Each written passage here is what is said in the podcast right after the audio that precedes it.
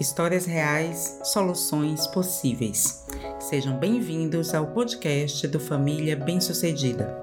Nesta série, iremos contar casos de famílias empresárias com a nossa análise comentada para possíveis soluções. Deixamos claro dois aspectos importantes. Todas as histórias são reais. E para aquelas famílias que não são públicas, nós omitiremos os dados para que elas não sejam identificadas. O que nos importa são as situações vividas e não a exposição da família. A história de hoje é sobre uma família que se tornou uma grande dinastia cervejeira na Europa. Começou a sua história na Irlanda, no final do século XVIII, e se tornou uma grande potência industrial no século XX. Os membros dessa família tinham tanta energia empreendedora que começaram com a cervejaria, mas depois montaram uma financeira, entraram para a área de comércio, entraram para a área de política, esporte, forças armadas. À medida que o império se expandia, a família também crescia em sua potência de riqueza. A família se tornou muito importante na sociedade e todos os seus membros, naquela época, faziam parte da aristocracia local. Eram todos da elite e acumulavam uma grande fortuna. Esta família sempre fez parte da gestão do negócio, mas conforme as gerações foram se sucedendo, houve um enfraquecimento do envolvimento do negócio e, logicamente, da motivação e da lealdade à empresa. Apesar disso, a família manteve o poder e o controle, independentemente do fato dos membros da família terem educação formal ou participarem de algum treinamento que os capacitassem para a gestão ter o sobrenome da família de nascimento era a única coisa que importava. Eles acreditavam que manter a fortuna sobre a responsabilidade do sobrenome da família era o essencial. Havia sido estabelecida uma norma na família para que isso acontecesse, que era a sucessão do filho mais velho. Essa norma era uma tradição e não podia de nenhuma forma ser contestada. A família acreditava que por essa norma eles obteriam a melhor maneira de impedir que houvesse conflitos entre os parentes. A mesma lógica era utilizada para o conselho de administração da empresa, ou seja, simplesmente ter o mesmo sobrenome. Não era necessário ter passado por outras empresas, ter experiência de mercado, não era exigida nenhuma competência profissional. A geração mais velha ficava tempo demais na ativa. Havia membros no conselho entre 80 e 90 anos. Ao passar dos anos, a empresa começou a ter problemas financeiros quando um dos seus descendentes assumiu a gestão com apenas 25 anos. Não tinha formação e nem experiência.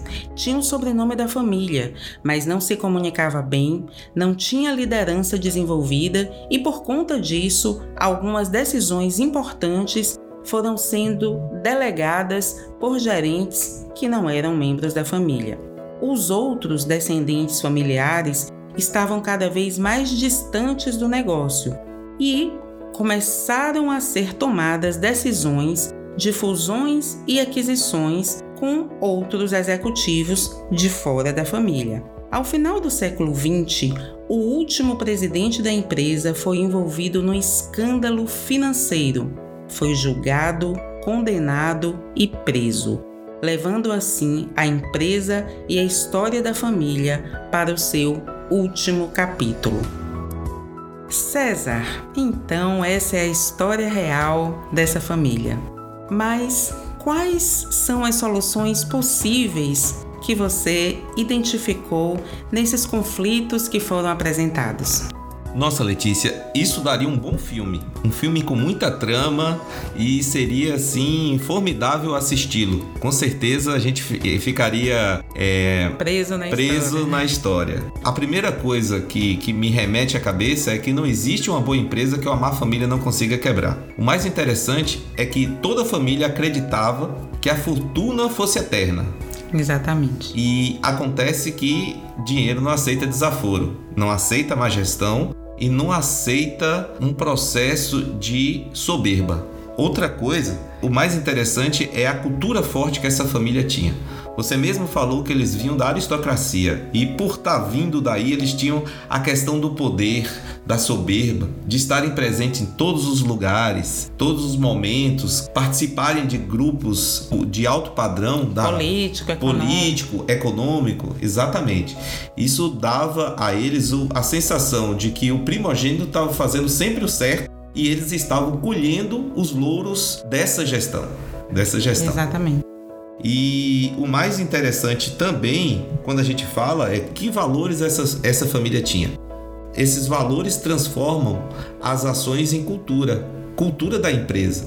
Na sequência, nós vamos ver que essa cultura era uma cultura muito forte, conservadora, que trazia, inclusive, só por ter essa norma do primogênito assumir sempre.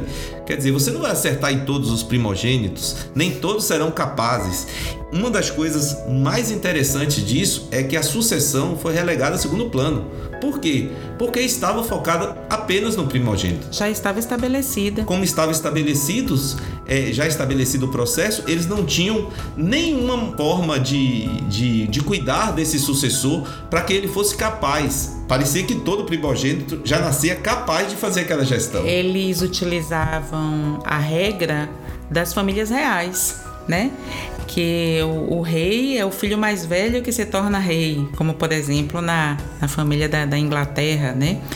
É, o príncipe Charles vai se tornar rei, porque também a rainha não tinha irmão, então ela foi rainha porque foi a mulher. Mas enfim, eles utilizaram uma regra que talvez lá no século XVIII até funcionasse, porque era o, o momento, era a época, né? Era a família que vinha de, de, de uma classe diferenciada. Mas essa regra, César, ela não foi revista. É, Você não exatamente, acha? com certeza. Por eles serem muito conservadores, eles não conseguiam é, nem ao menos avaliar esse risco de possibilidade de mudança de regra, de inovação dessa regra. E uma das coisas que eu tenho como critério, inclusive quando implantamos governança nas empresas, os, a sucessão tem que ser baseada em critérios da gestão. Se as pessoas são capazes de gerir, porque muitos deles têm potencial, mas não entregam. E quando você não consegue entregar, você fica vulnerável, principalmente para aqueles interesses de gerentes, de pessoas que não fazem parte da família e, consequentemente, elas vão pensar nos interesses próprios e não na cultura que a família está colocando ali. Esse, esse é um bom tema para outra discussão. Exatamente o que aconteceu. Foi exatamente o que você está dizendo aí. Foi o que, foi o que nós relatamos aqui no caso, né? Na história dessa família.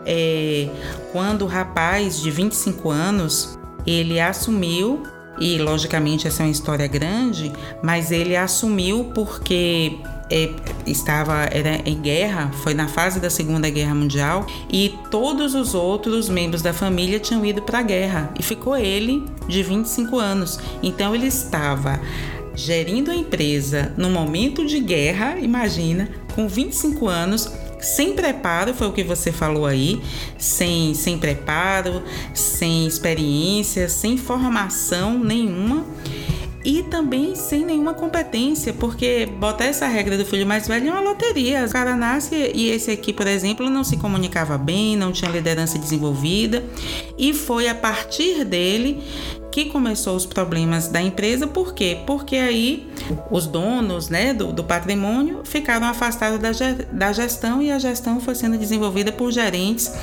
digamos assim, de que não eram os, os parentes, né, não tinham o sobrenome da família. Não é isso que você vê? Exatamente. E uma das coisas, assim, quando a gente diz a chave é o fracasso do sucesso, o tempo sempre vai conspirar para que as coisas envelheçam.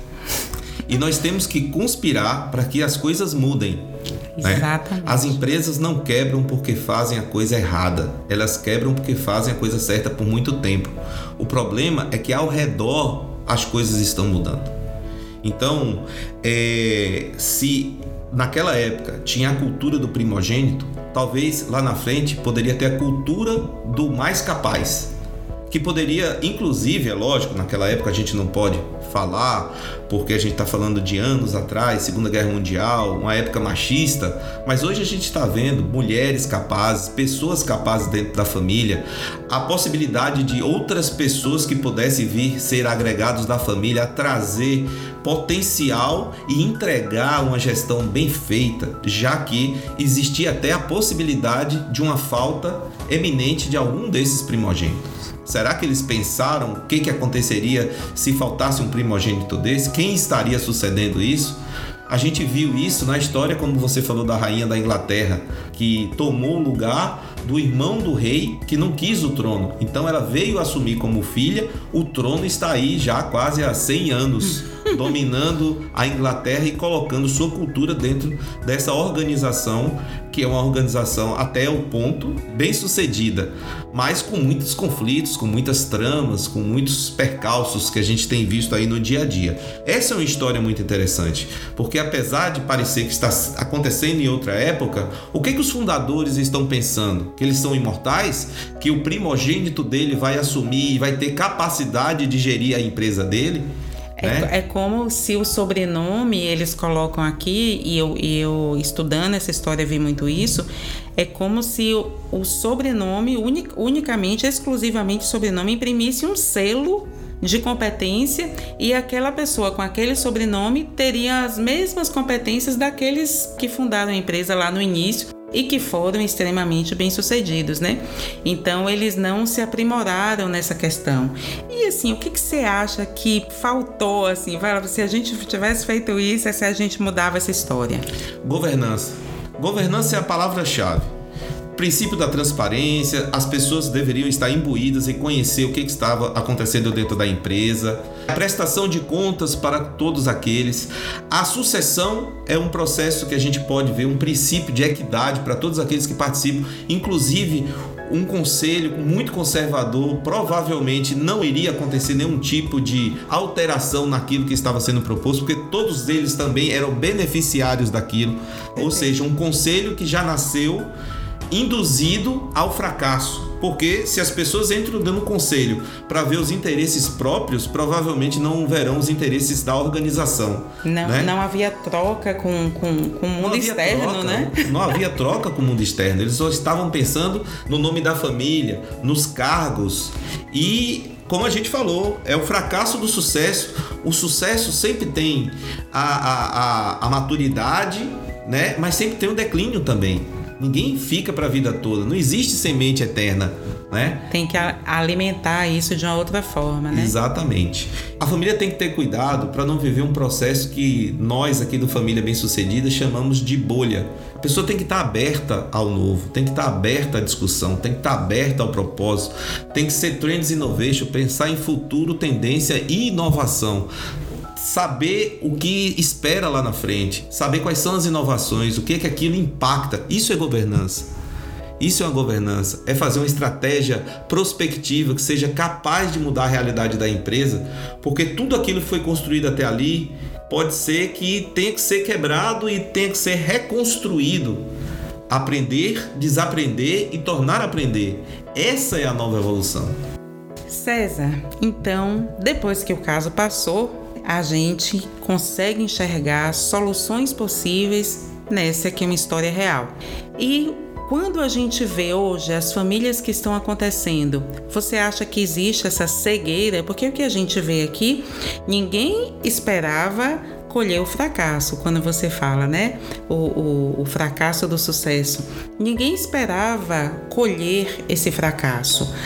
Mas é, aconteceu chegou um momento de declínio da empresa que poderia ser evitado com governança do jeito que você falou.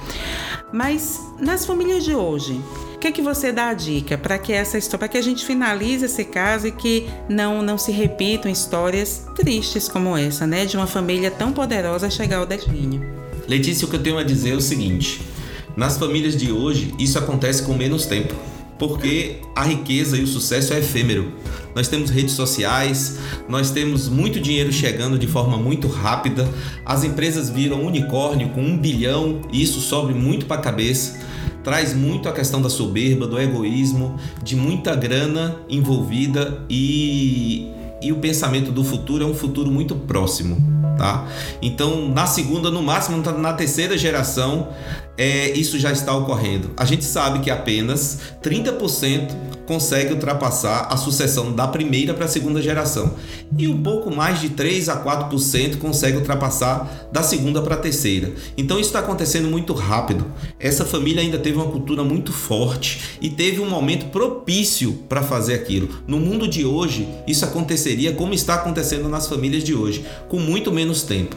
E a solução é governança. A solução é trabalhar uma sucessão, é um protocolo de família, é trazer a família pro negócio sem envolver a emoção, como acionistas, não como herdeiros. É o grande recado para as famílias de hoje. Possa ser que seus bisnetos não vejam aquilo que vocês construíram, porque há um caminho muito tênue entre a segunda e a terceira geração para que aquilo não aconteça. Então temos que tomar muito cuidado para que essas histórias que demorou muitas vezes séculos, né, não se não se destrua tão rápido, porque o que eu vejo hoje nas empresas que nós trabalhamos é exatamente isso, é trazer para essa próxima geração a necessidade de entender a cultura, de saber o que pode ser modificado, de trazer a governança e entender que sucessão não é um fato isolado, e sim uma jornada, um processo Excelente, César. Esse foi o nosso caso de hoje. Histórias reais, soluções possíveis, que venham novas histórias, novas soluções, para que a gente possa analisar aqui no nosso podcast FBS. É isso aí, Letícia. Deixa um abraço para todos e falo que esse só foi o primeiro. Vamos estudar outras histórias, outras famílias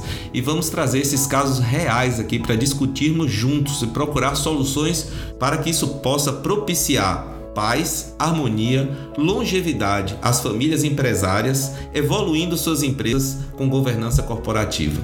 Um abraço a todos, até a próxima.